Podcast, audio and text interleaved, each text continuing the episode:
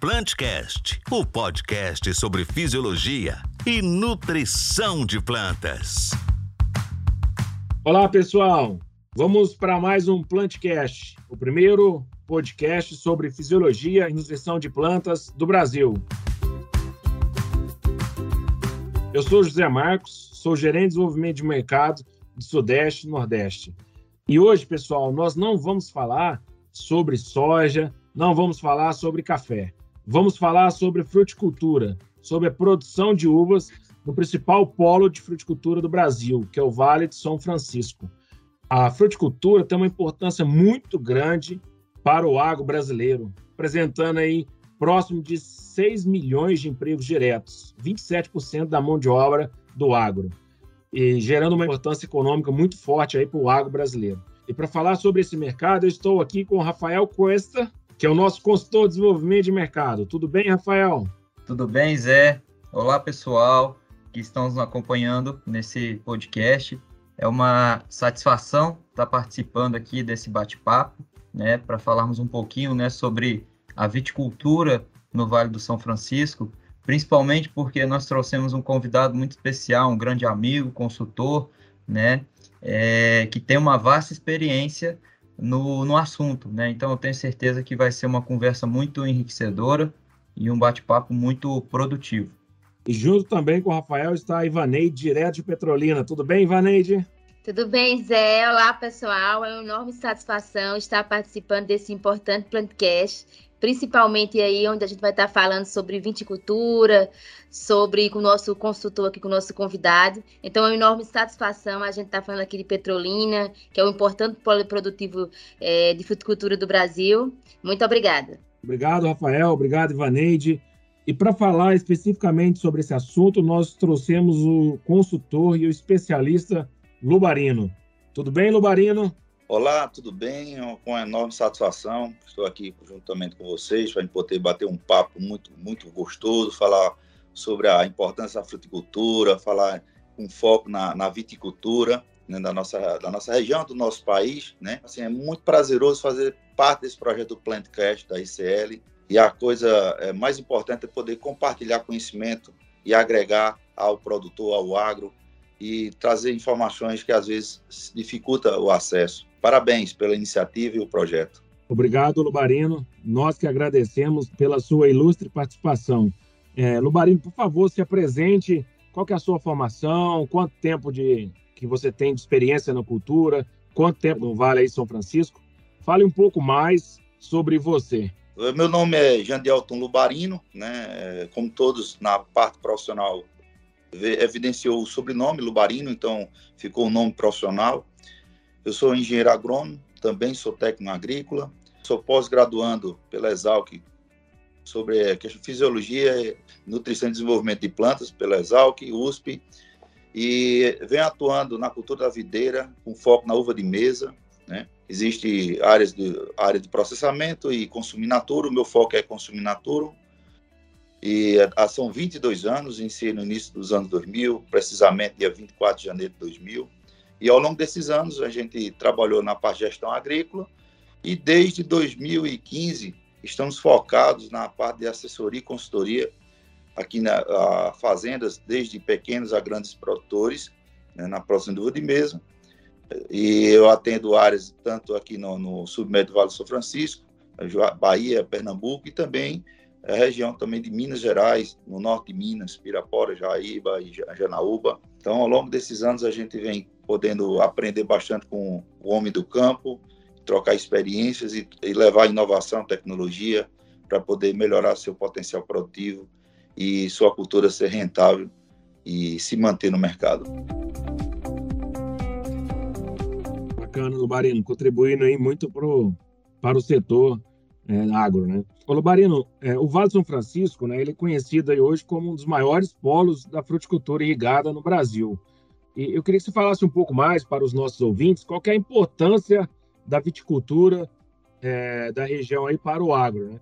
E, e, como foi a evolução dessa atividade ao longo do tempo. É, hoje o pessoal fala de até mais de duas safras aí por ano. É, o quanto isso aí representa para o nosso agro? Nós exportamos? Comente um pouco mais sobre a importância da viticultura para nós, por favor. Bem, bem mencionado, né? Então, nós estamos situados na região do Vale São Francisco, sul médio do Vale São Francisco, onde tem nosso abastecimento de, de água potável, Rio São Francisco. E a fruticultura, no contexto geral do nosso país, nosso país é, é o terceiro maior produtor de frutas do mundo, né? com ênfase do maior, maior consumo dentro do seu mercado interno. Não, ainda está em fase crescente, focado no mercado externo, ainda está ainda um, uma distância ainda comparada a outros países como Peru, Chile, Estados Unidos, né? Mas é, o Brasil é um grande, uma grande referência na produção da fruticultura irrigada. E aqui no Vale do São Francisco não é diferente, é o maior, maior é um dos regiões que mais contribui para elevar esse número, né, com um destaque na produção de manga e uva. Né. Uva, uva de mesa, ela representa em torno de 99% das exportações brasileiras da, é, são, é, da região Nordeste, da região de, do Vale do São Francisco, com destaque na região, na cidade de Petrolina, no lado do Pernambuco, e Juazeiro, lado da Bahia. Para falar um pouco da, dessas cidades, é, são cidades que vem crescendo através do, dos investimentos do, do, do agronegócio voltado para a fruticultura, em especial essas duas culturas citadas anteriormente. E são fazendas, são cidades que a gente chama co-irmãs, que faz a divisa dessas duas cidades, mesmo em, em estados de, de, é, diferentes, que é Bahia e Pernambuco, em torno mais ou menos quase 700 mil habitantes, né? E cada ano que passa, pelos levantamentos demográficos, apresenta um crescimento maior populacional e todos ilustrando, buscando investimento na fruticultura. Então, a, a viticultura para nossa região, e podemos incluir também a vinivicultura, né, a uva de processamento, que também vem crescendo bastante, com vinhos e espumantes premiados. Né, então, é algo que vem, vem trazendo uma enorme alegria, né, mostrando que, mesmo na região do semiárido, com a diversidade com relação à pluviométrica, temperaturas e outros fatores abióticos que causam também um desafio grande para a agricultura né, da nossa região. Então, a viticultura ela, ela tem um, um peso muito importante, tanto é um, um peso socioeconômico. Né? Então, ela, ela, ela consegue contemplar com uma, a circulação financeira dentro da cidade, geração de emprego, é, empregos diretos e indiretos, e também com relação ao surgimento da parte industrial. Então, é, é, são fatores que fazem que a cada ano as áreas vêm sendo ampliadas. Né? Hoje, o último levantamento, nós temos em torno de quase 11 mil hectares irrigados de uva, de mesa, aqui, na, na aqui no, no, Vale. Como você citou, muito bem, bem colocado, decorrente das condições climáticas, né? nós conseguimos, numa mesma área, até duas safras, duas safras e meia por ano. Então, esses 11 mil hectares, quase 11 mil hectares, acabam é, se tornando 22 mil hectares, né? Então, porque produzimos uvas de janeiro a janeiro, né? Pelas condições de baixa, de uma média pluviométrica e também temperatura que a gente chama amplitude térmica favorável para o desenvolvimento e da, da cultura, em termos de crescimento, ciclo de maturação. Então, a cultura ela possui um, um, um peso socioeconômico de uma grandeza muito destacada muito destacado para a nossa, nossa região e, e o Brasil como inteiro. Legal, Lubarino. É, acho que você colocou muito bem, né? Qual é a importância, né, da, da fruticultura, pensando na, na viticultura, né, no, no Vale de São Francisco para o agronegócio brasileiro. E você disse uma coisa aí que é muito interessante, né? Nós falamos, né, que a, a fruticultura no Vale tem um potencial muito grande, né? A região ela é um dos maiores polos né, da fruticultura, mas existem alguns desafios, né? E você disse sobre os fatores abióticos, né?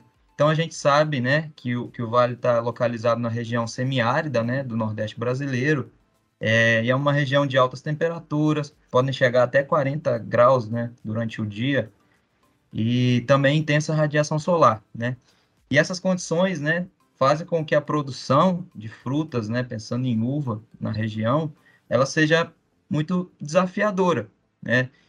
Então, a gente precisa, né, trabalhar alguns manejos, né, pensando em contornar esses desafios, né?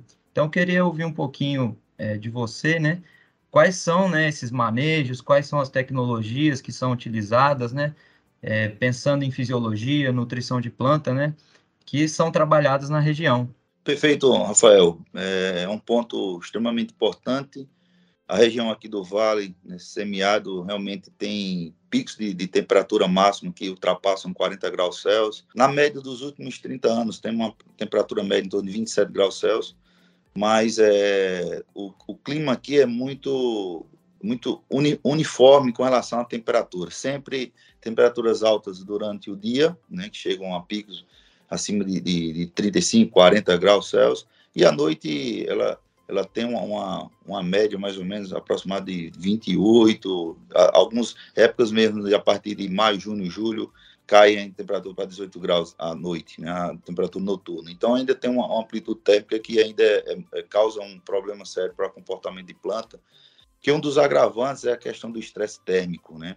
Limita muito com relação ao potencial fotossintético, limita muito a questão de queima de, de, de reserva de planta, com relação a, a, manejo hídrico. Então, nossa região ela tem uma média pluviométrica na medição dos últimos 40 anos acima de 500 milímetros. Ela fica entre 500 e 550 milímetros anual. Relativamente chove pouco, é, é distribuído em um período de alguns meses, né, de varia de janeiro até abril, que é abril é o final do período chuvoso. Então, e no segundo semestre ela ela começa finalzinho de outubro e intensifica novembro, dezembro. Então são meses mais definidos de período de chuva. Então, o que acontece? É, decorrente desses problemas, principalmente esse estresse abiótico, é, a gente chama estresse oxidativo, né? esse estresse térmico causado por altas intensidades de temperatura, radiação, e implica também, é, como as áreas são irrigadas, se tiver algo que comprometa um bom manejo hídrico, então o nível de estresse causados pela esse, é, essa associação temperatura e baixa condição de hidratação de planta traz um desafio grande para comportamento de planta, fotossíntese, acúmulo de reserva.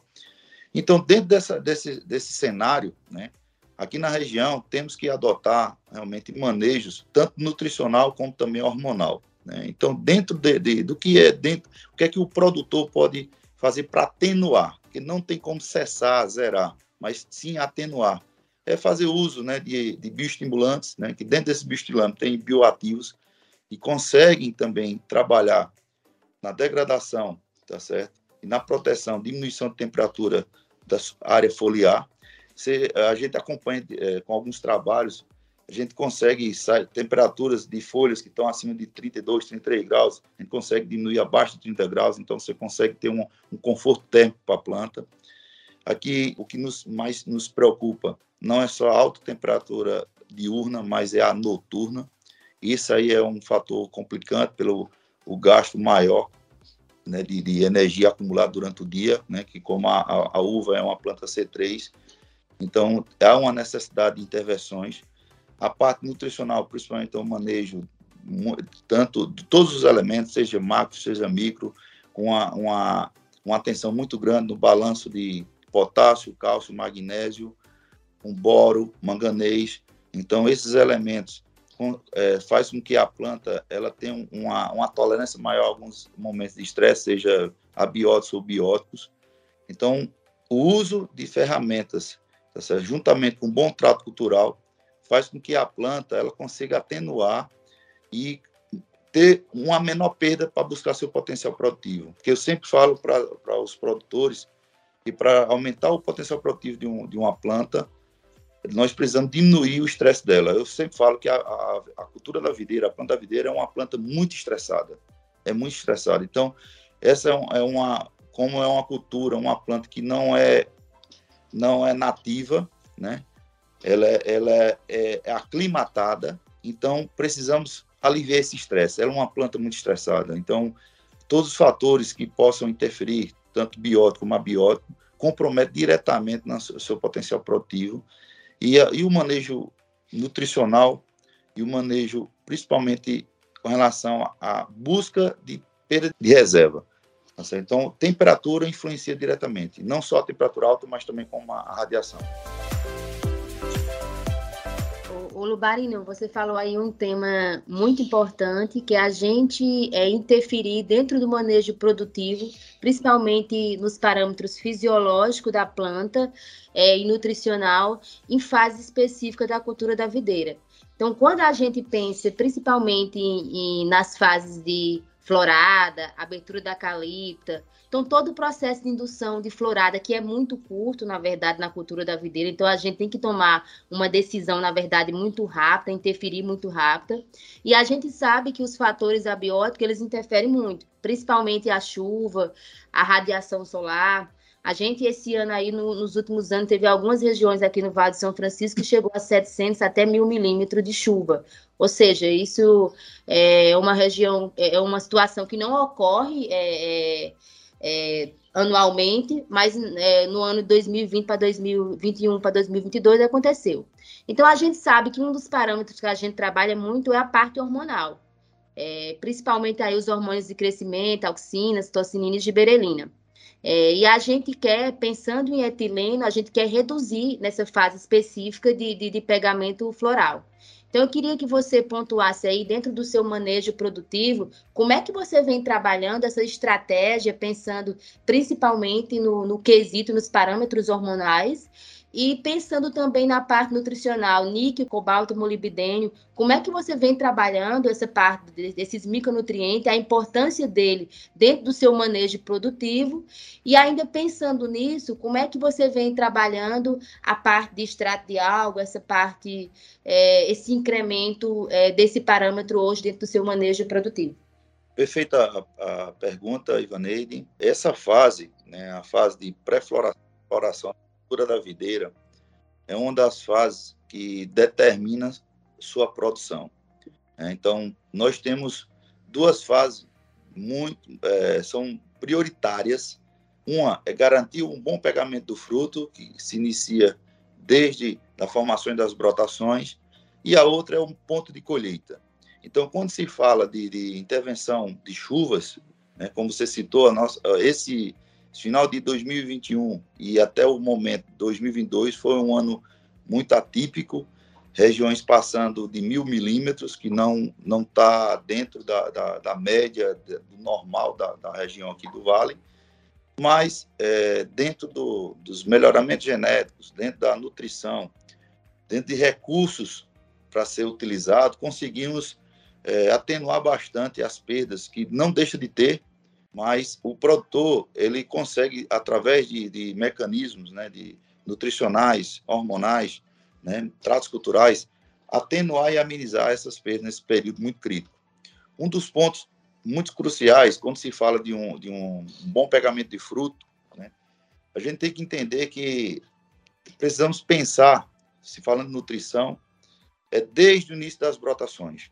Né? Então, Muitos, muitos trabalhos mostram claramente a importância de uso de, de um cálcio, um boro, utilização de um níquel, um, níquel, um cobalto, um molibdênio, porque nessa fase inicial também é uma fase que a planta demanda muito assimilação de nitrogênio, né? E dentro do, do também do balanço potássio, cálcio, magnésio e boro influencia bastante na formação do, dos, dos ramos produtivos.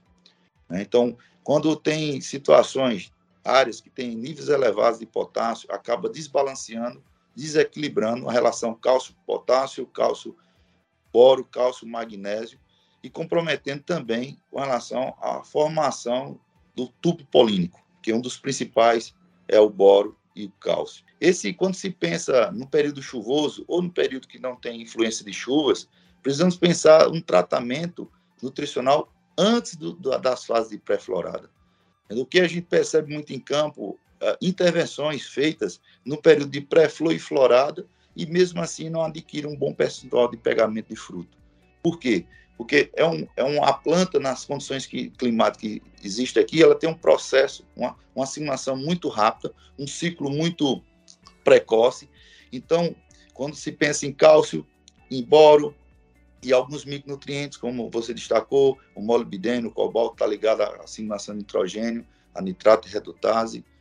Então, o que é que acontece? Precisamos preparar a planta, seu material produtivo, né, para poder ter uma, uma boa formação, um bom pegamento, de frutos, uma boa formação do embrião, um embrião floral. E, além da parte de nutrientes, usamos ferramentas, né, com, como você citou, a importância de uma citocinina, de uma auxina, na fase de pegamento, a própria giberelina, no intuito de a, a, atenuar a questão dos sinais de etileno, né, que etileno é um, regular, é um hormônio, é um hormônio vegetal responsável pela abscisão e queda de fruto, de folha. Então, num período de alta temperatura ou um período chuvoso, então causa estresse na planta e com isso é, solos com excesso de, de, umidade por excesso de chuva, então causa com, com, compromete também a produção de etileno na planta, alta temperatura da mesma forma. Então essas intervenções, né, exógena, utilizando bioestimulante e a gente vê por vários trabalhos científicos a importância do uso de bioestimulante com cálcio, boro, molibdênio, níquel, né? e os resultados de um maior percentual de pegamento é estatisticamente muito representativo, né? fazendo com que você tenha um maior número de frutos por metro quadrado, porque não é só ter o número de cachos por planta, precisamos ter uma boa média, e eu acho que é um ponto mais importante, eu sempre destaco, não é só ter o número de cachos por planta, o mais importante é o número de bagas por metro quadrado. Então, essa uniformidade de pegamento, essas intervenções é, fazem com que a gente aumente a produtividade, porque nós temos uma média de número de, de bagas, se falando de viticultura, bagas por cacho. Não adianta ter um número significativo de cachos, porém a média de bagas por cacho, elas é, são abaixo do, do, da necessidade.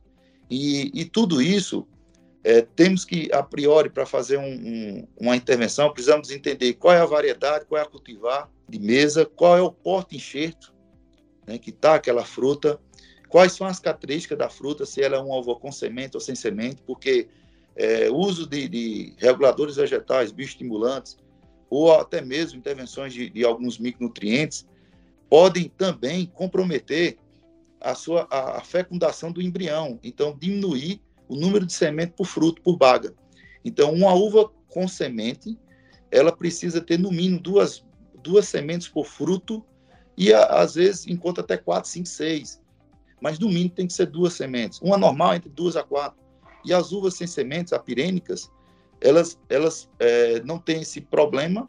Então, o, o, o uso, né, é, ele tem que ser adequado, porém, não é tão é, o risco que a gente fala do uso não é tão perigoso como o uso nas uvas com semente, porque não é só pegar o fruto, mas também conservar a fecundação do embrião e ter um número maior de sementes por fruto. Ô Lubarino, eu creio que os nossos ouvintes aí, quando eles vão comprar uma uva no supermercado e eles vê a uva toda bonitinha, com aquela conformidade, o, o, a baga bem alongada, é, e eu queria que você, só para finalizar a pergunta, você falasse um pouquinho que quando a gente pensa em uva, tem as fases específicas para você interferir com cada, pensando no quesito nutrição e fisiologia, tem a fase específica e que a gente não pode é, passar daquela fase para fazer alguma pontuação específica, seja tanto no manejo é, cultural ou pensando no quesito fisiologia e nutrição, como é bem é, específico cada fase. Por exemplo, a gente estava falando da ARRA 15.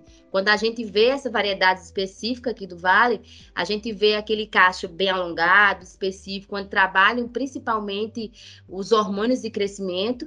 E eu queria que, para você finalizar a pergunta, você falasse a importância de pontuar em cada fase específica dentro do manejo produtivo da viticultura. Muito bem colocada a, a pergunta, Ivaneire. Cada variedade né, que é, é, é explorada economicamente, ela tem algumas características e essas características são buscadas e avaliadas de acordo com o mercado consumidor. A variedade citada, né, a, a 15, né, uma variedade americana, melhoramento genético, ela tem por característica anatômica uma baga bem alongada, o seu diâmetro que varia em torno mais ou menos aí de entre 17 até 20 milímetros. E o mercado para uva sem semente branca, né, ela chama white seedless, ela sempre é o que é mais valorizado no mercado é uma baga alongada.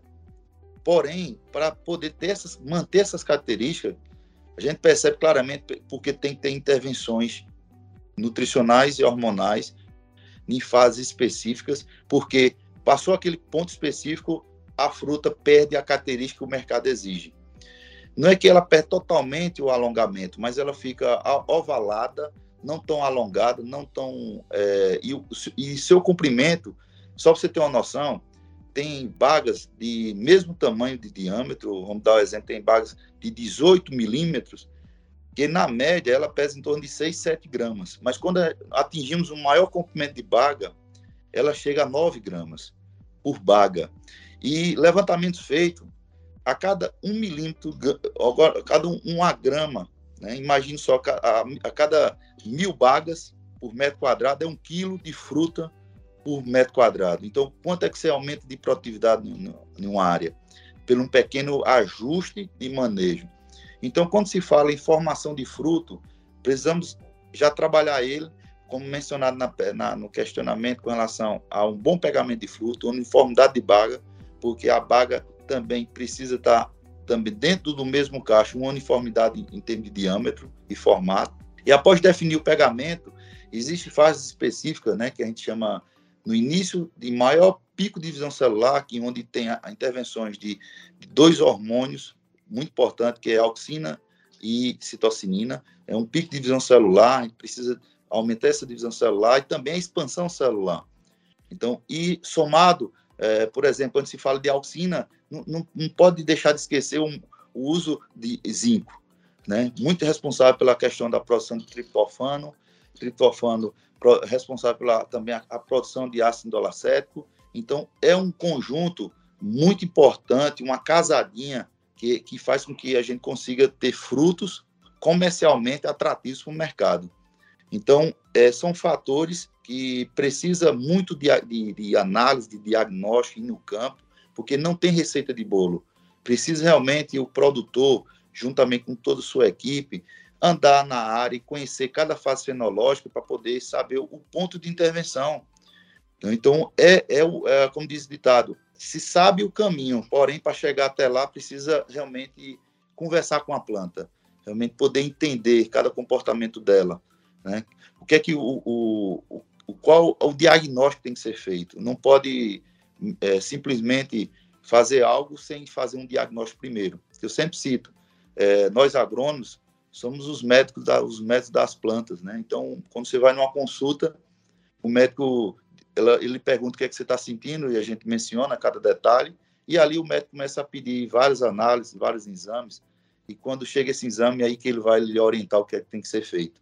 Então, o que nós também precisamos também conversar com a planta, ver o que é que ela, os sinais que ela está apresentando, né, para a gente poder fazer análise, fazer fazer é, exames, né, para poder fazer um, um, diagnóstico preciso e ganhar com isso, lá no final, aumentar a produtividade, aumentar a qualidade. E esse é o ponto crucial para o, o ganho do produtor. Muito interessante, Lobarino. Fica bem evidente aí o seu, a sua expertise né, em fisiologia e nutrição de plantas, né? O quanto que você conhece aí da, da cultura, né? E, e Lobarino, a gente conhece muito bem, principalmente a turma aqui do Sudeste, né? É, nós conhecemos muito bem aí a qualidade da uva que é produzida no Vale de São Francisco, né? A doçura dela é o Brix, né? É uma uva bem mais doce. Eu queria que você falasse um pouco mais sobre isso, sabe? Como potencializar, como deixar essa, qual que é o segredo para deixar essa uva aí bem doce, né? Para aumentar o Brix dela, reduzir essa acidez. Quais são os nutrientes que estão tá mais envolvidos nesse processo? E, e, também eu queria que você falasse também um pouco desse, do, do mercado, assim, Lubarino. É, é, a gente sabe que o mercado né, é muito exigente né, nessa qualidade da uva. A Ivaneide mencionou a questão do alongamento, né, tudo. Você, explicou muito bem sobre isso. E hoje, assim, do, uh, o Vale de São Francisco, é, pensei, pode, pode dar um número próximo aí. É, qual que é o percentual do mercado que é interno e qual que é exportação? Né? E, e, o que, que vocês trabalham? Né? Então, as perguntas seriam essas qual que é o percentual do mercado aí que é externo e que é importação, e, e qual, o que fazer para deixar essa uva mais doce, né? Qual o manejo nutricional para deixar essa uva aí com, com BRICS maior? Pronto, excelente. Quando se fala de BRICS, né, é, é um monitoramento de níveis de, de, de doçura, né, de, de açúcar no, dentro do fruto, e a uva, depende da sua variedade, ela tem, tem que seguir alguns protocolos, né, que envolve a acidez, BRICS, né? E tem frutas que só podem ser colhidas com BRICS 18, tem frutas que tem, podem ser colhidas com BRICS 20, mas também tem frutas, né, uvas que podem ser colhidas com BRICS 16, né? Então, o que é que determina ser uma uva mais doce, um maior, um, um maior teor de BRICS, né, maior teor de açúcar do que outras com menos? Um exemplo, essa fruta que, que se, só pode ser colhida com 16 e aquela outra só pode ser colhida com BRICS acima de 18, 20. E tudo isso é decorrente à relação BRICS-acidez. Então, aquelas variedades que, que têm uma, uma acidez né, muito mais elevada, então precisa ter um BRICS também com um grau maior, para poder a relação entre eles dois trazer uma fruta realmente com paladar, um flavor é, muito mais, mais uh, atraente né, para o consumidor né? Ela sentia um sabor ao consumir e aquela vontade de continuar consumindo. E essa relação é extremamente importante.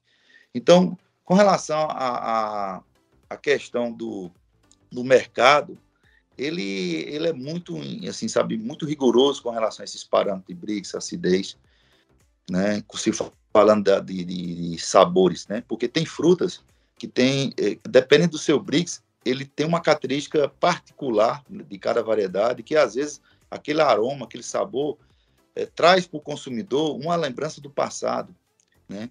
uma lembrança boa, gostosa do, de, dos antepassados dele. Então, é, nós precisamos entender que precisamos fornecer ao consumidor, seja ele mercado interno ou externo, uma fruta que ele dê prazer, satisfação em consumi-la. Ele não pode ser uma fruta comum, uma fruta que que não traga nenhuma lembrança para ele. Né? Então, quando você relata que, que, consome as frutas né, e sente aquele, aquela, uma fruta que traz algo para ti, uma, um prazer, um consumo, algo saudável, né, isso é importante. E aqui no, no, a uva do Vale, né, a uva, ela, o Vale, pelas condições climáticas, né, são favoráveis para a produção o ano todo. Então, a, a região do Vale do São Francisco, ela, a gente podemos dividir ela em duas, duas épocas. A priori, até os anos, mais ou menos, os anos 2010, a, aqui é, se produz variedades com semente o ano todo, né? As variedades tradicionais, como Itália, Benitaca, Brasil e entre outros, Red Globe, e as variedades sem semente. Então, o período de exportação, né, para é, que a gente chama, chamamos de janela de mercado externo. Por que essa janela? São períodos do ano que não tem fruta ofertada por outros países. Então, quais são os países que são concorrentes nossos? É Chile, Peru, nesses últimos anos, África do Sul, Grécia, Espanha, Itália, a própria Califórnia, nos Estados Unidos, na região da Califórnia, Banksfield. Então, o que acontece? E um estudo de mercado mostra que durante os 12 meses do ano, nós temos uma janela no primeiro semestre e uma janela no segundo semestre. A do primeiro semestre, ela se estende mais ou menos, iniciando ali em fevereiro, que é o mercado americano, e vai até, o, até junho, que vai entre o mercado europeu e principalmente o, o Reino Unido. E no segundo semestre se inicia em setembro e finaliza final de novembro. Então, o que acontece? Até os anos 2010, aquelas uvas sem semente, eram conduzidas para produzir somente na janela de exportação, porque é um mercado muito mais atrativo. Ponto. Só que o que acontece, as uvas que naquele, naquela época tinham, as variedades, todas elas tinham uma baixa, baixíssima tolerância à questão de chuvas.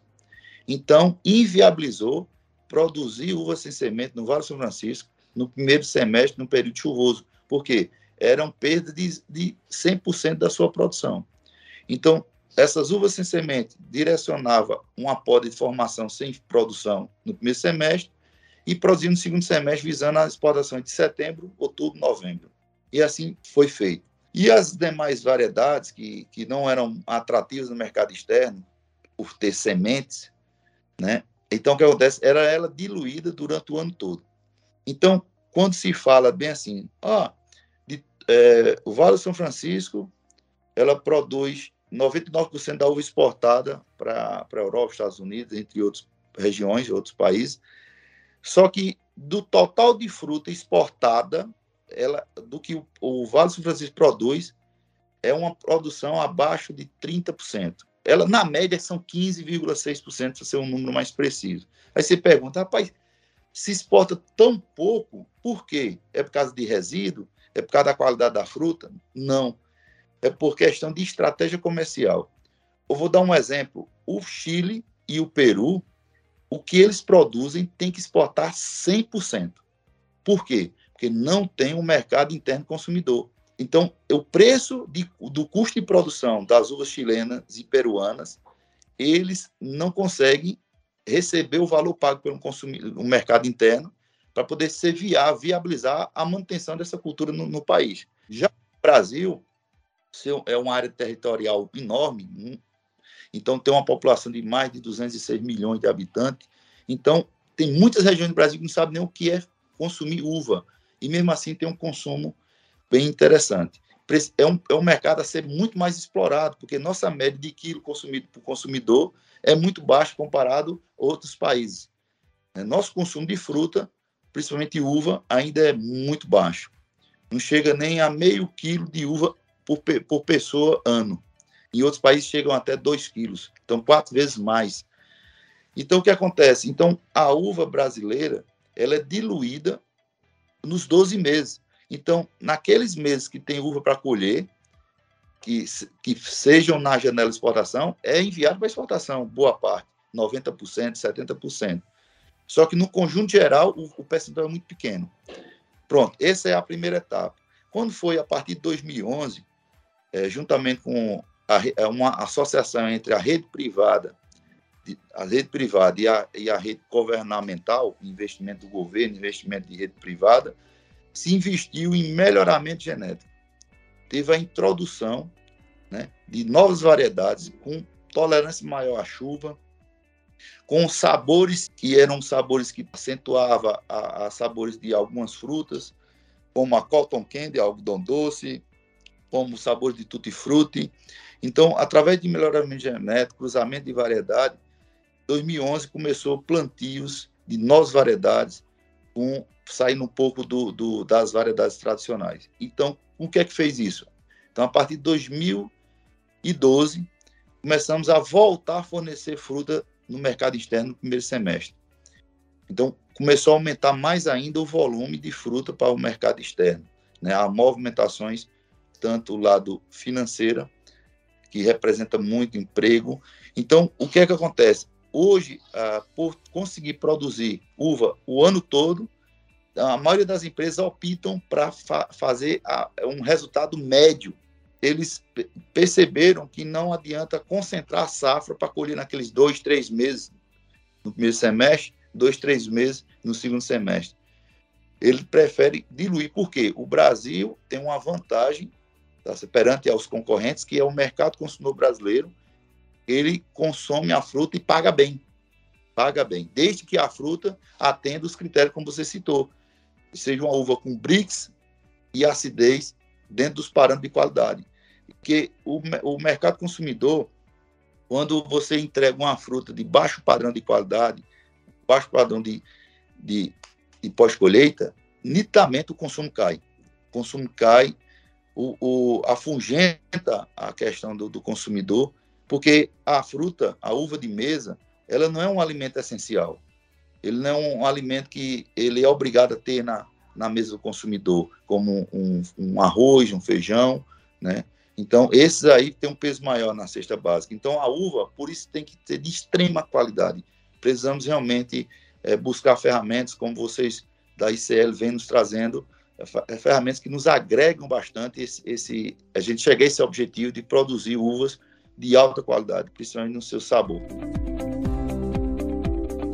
Legal, Lubarino. E aí, falando um pouco né, sobre a qualidade né, da, das frutas, é, nós precisamos entrar um pouco no, na fase de maturação, né, que é uma fase muito importante ali para a gente, é onde acontece né, toda a translocação dos fotoassimilados e essa fase influencia muito, né, no BRICS, na acidez, né, na, no, no própria produtividade também, né, no, no, desenvolvimento das bagas, peso de cacho, né, Então, é uma fase que, assim como as outras, né, também é uma fase muito importante, né? E aí, quando a gente pensa, né, na fase de maturação, fase de translocação de, de fotoassimilados, né, o primeiro nutriente que vem à nossa cabeça, né, é o potássio. É, mas existem outros nutrientes tão importantes, né, quanto o potássio, né? Então, eu poderia até listar alguns aqui, o enxofre, o boro, o próprio fósforo, né? Essa fase é uma fase de alta demanda, né, de energia, o magnésio, né? Então, é, eu gostaria que, que você falasse um pouquinho para a gente, né? Quais são os manejos, pensando nesses nutrientes, né? Nessa fase, é, que são adotados, né? Como que, como que esse momento, né? Qual é a importância desse momento, pensando aí, né? Da gente garantir, né? A qualidade que o mercado consumidor exige, né? E aí também eu queria aproveitar para linkar, né?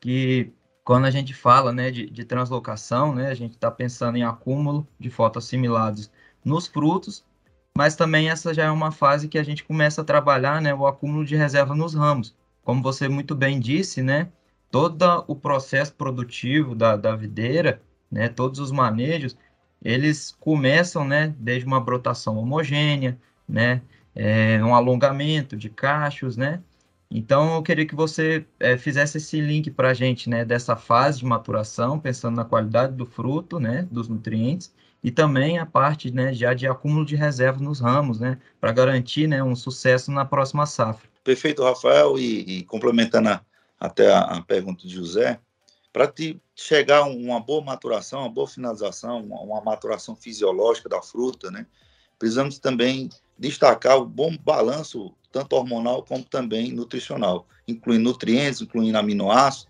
incluindo reguladores vegetais, né, hormônios, que é um somatório, um equilíbrio entre eles que faz com que a gente consiga colher uma fruta que o mercado cobra, necessita, tá certo? E paga, paga por isso. Né? Então, como o Rafael citou, a importância, é, é, quando se fala em maturação, vem um destaque com relação ao potássio, né? Esse é um elemento monovalente de uma, uma importância muito grande é, numa regulação osmótica, com relação a, também à questão de produção de açúcares. E o pessoal sempre foca muito potássio, potássio. Só que precisamos entender que a planta, ela, ela precisa, para completar o ciclo dela, de outros também, outros elementos de extrema importância. E além do, do que você citou, do magnésio, do enxofre, do fósforo, do boro, se pensando em BRICS acidez, tem um papel importante também o cobalto, cobalto, molibdênio, que em variedades que têm acidez elevada, é impressionante quando você coloca no seu manejo, juntamente com o boro, o cobalto e molibdênio. Né? Então, e a junção de aminoácidos, principalmente a, a metionina. Né? Então, a gente consegue ter uma finalização de uma fruta de uma forma que a planta, a fruta, ela não tem uma, aquele cara de envelhecimento. Porque um dos pontos que usam não só na videira, mas em outras cultivares, outras variedades de frutas, uso de etefon, né, é regulador vegetal, então causa uma, um, um, um, dependendo da sua dose, seu posicionamento, causa problemas no pós-colheita, envelhecimento precoce, uma aceleração na, na desidratação de, de, de engaço, de fruto, degrane, né? Então, quando se pensa em maturação, acúmulo de reserva, precisamos pensar nesse conjunto de elementos. Né? Então, qual é, pensando, vamos focar na maturação, qual é a fase que precisamos iniciar nosso manejo pensando em uva de mesa? É você tem que entender daquela variedade quando é que se inicia a sua maturação fisiológica de ramos. Que eu sempre o parâmetro, o fruto, ele quando ele começa a amolecer, entrar em fase de amolecimento, ele fica faminto por açúcar. Ele fica faminto por polissacarídeo. Então, o polissacarídeo, ele é acumulado em ramos que estão maduros. Então, se você não tiver um bom equilíbrio de maturação, no forma da maturação, aquele ramo vai ter uma baixa concentração de amido, de carboidratos totais, e dentre eles, o amido, o polissacarídeo. Então, opa, quais são os elementos que precisamos se destacar, além do potássio? É o magnésio, é o fósforo, é o boro, que eu sempre eu faço até uma comparação com o pessoal para chamar a atenção do boro. O boro, ele tem uma, ele tem uma, uma responsabilidade muito grande, juntamente com o cálcio, na formação da parede celular, dos pectados. Ele tem uma responsabilidade muito grande na translocação do, dos açúcares, dos carboidratos. Né? Ele tem uma responsabilidade muito grande com relação a crescimento radicular. Né? Então, o boro, eu sempre falo, ó, pessoal, quando eh, eh, vamos fazer uma analogia, qual a importância desse elemento? É você compra uma, numa revenda e re, re, compra lá o potássio, chega lá um caminhão carregado de potássio. Chega nessa sua propriedade, chega lá no, no, no galpão, esse potássio, ele se descarrega sozinho o galpão ou precisa de ajudante para descarregar o caminhão? Aí o pessoal fala, não, precisa, a gente tem que botar um pessoal para descarregar. Pronto, esse pessoal pode chamar ele de boro. Então, o potássio ele tem, ele tem um papel importante na, na, produção de açúcares e o, e o boro é o que transporta esse açúcar. Ele tem um peso muito grande, então ele precisa, precisa do boro. Então, juntamente com, com o fósforo para a questão de produção de energia, né? Então, a, essa transferência né, de energia, realização dos processos fotossintéticos, o próprio enxofre na produção de metionina, o magnésio na parte de, de pigmentos, clorofila, antocianina. Então, esse início de aplicações se tem que se iniciar. Porque eu, eu falo que tem que identificar por variedade. Vou dar um exemplo. Tem variedades precoces que ela se inicia a partir de 56 dias após a poda. Mas tem variedade que começa a partir de 80 dias. Então, você imaginar de 56 para 80 dias é uma margem muito grande, são três semanas né, de diferença. Então, se o produtor não se atentar a isso, ele pode perder o bonde, o bonde já passou e ele não conseguiu acompanhar. Então, lá na frente, não vai ter uma boa maturação, consequentemente, não vai ter uma, uma condição de ramo para acumular carboidrato, e, consequentemente, a formação do primórdio floral, do cacho, dentro da gema, vai ser comprometido, porque a reserva de carboidrato a reserva de amido é muito baixa. Então, a, acontece o quê? Quando você vai para um novo ciclo produtivo, quando poda, você já sente brotação desuniforme, você já vê cachos mal formados e pequenos, e às vezes você vê até uma quantidade expressiva de cachos, só que no, na fase florada são cachos que começam a abortar, cachos que não conseguem alongar. Por quê? Porque não teve uma base anterior. Essa base anterior é a que antecede a maturação até a poda, que entra a prematuração, maturação plena, repouso e poda. Então, esse caminho, esses elementos, têm uma extrema importância para a continuidade, porque estamos se tratando de uma cultura perene. Nós precisamos colher, dar um descanso à planta, fazer com que ela tenha esse aumento na, na sua, sua reserva de carboidrato. E outra, não é só carboidrato, amido, nem ramo e gema, não. Precisamos também pensar nas raízes. Reserva de arginina, isso que é responsável, esse aminoácido responsável pela reserva de nitrogênio, reserva de amido nas raízes. Então, esse conjunto, todos os elementos que nós citamos, esse pacote tecnológico faz com que a planta ela consiga um aumento de seu potencial produtivo muito significativo, muito mesmo. Ô Lubarino, gostei muito Estamos é, caminhando aí para o final, né? E gostei muito é, é, de, de, vários pontos aí que, que você comentou. Eu, eu vou destacar dois aqui. É, um, né, que você falou, não existe receita de bolo. Né? Temos que estar na lavoura, na fazenda, né, no pomar, para estar tá recomendando ali de acordo com a necessidade da planta ali naquele momento. Né? A gente sabe que o clima influencia muito, concordo plenamente com você. Gostei muito dessa frase sua, né? Não existe receita de bolo. E outro ponto também que eu destaco, Lubarino, que você falou é do boro, né? O boro é realmente é um elemento muito limitante, né? É, a gente vê isso aí não só para fruticultura, mas também para cereais, para café. Tem os dados do professor Witt, ele fez uma análise de mais de em mil análises do solo e ele mostrou que 90% dessas análises o boro estava abaixo do nível crítico. Então é, fica evidente aí a, a, a necessidade a gente prestar muita atenção para esse elemento. Né? E como você falou muito bem, né, grande parte dele está ali na, na, na, constituição da parede celular. Né? Ele é essencial ali para fazer a estrutura de planta. Né? Gostei muito da analogia também que você fez ali do potássio e do boro né, para descarregamento. É essencial ali também para carregar os açúcares né, para o fruto.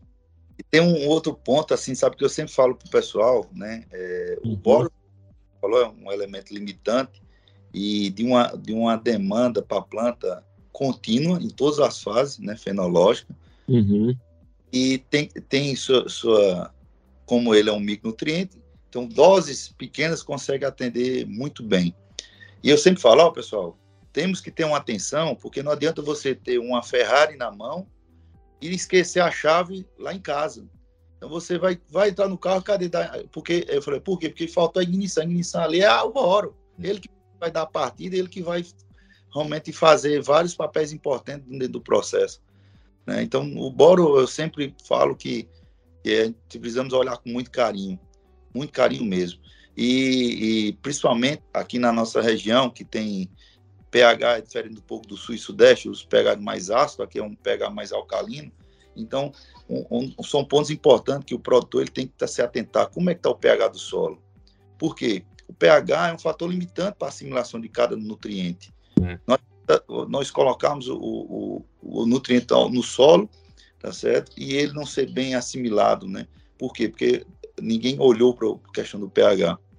Então, esse detalhe é fantástico e, e ressaltando a, a, colocação em relação do boro, tem levantamentos né, que mostram que o, o boro, como você falou, 90% é o boro e o zinco, são dois elementos que mais estão é, é, limitantes para men menor, menor nos, nas análises, né? Então, deficientes é o boro e o zinco. Exatamente. Então fica a dica, né, Lubarino? Se for andar de Ferrari, de Hilux, tem que levar a chave, né? Não, é. não esqueça da chave. E é, para fechar, Lubarino, é, que mensagem final aí que gostaria que você deixasse uma mensagem final para para os produtores, para, para os produtores de fruta, para as empresas aí que produzem frutas no Brasil, para os nossos ouvintes, a nossa equipe também, os agrônomos, consultores. Que mensagem final que você deixa aí para o futuro da, da fruticultura? A mensagem que o Lubarino deixa, precisamos se atentar à nossa à parte de gestão. Todo negócio, para ter realmente sucesso, precisamos realmente entender que precisamos planejar, executar e acompanhar. Então, esse, esse tripé faz com que você consiga alcançar os resultados. E realmente, tanto a parte técnica uma, ou a parte realmente de gestão, precisamos realmente entender que temos que fazer diagnósticos. Para ter uma boa produção, uma qualidade, precisamos entender o, o caminho que tem que percorrer, o que é que tem que ser feito.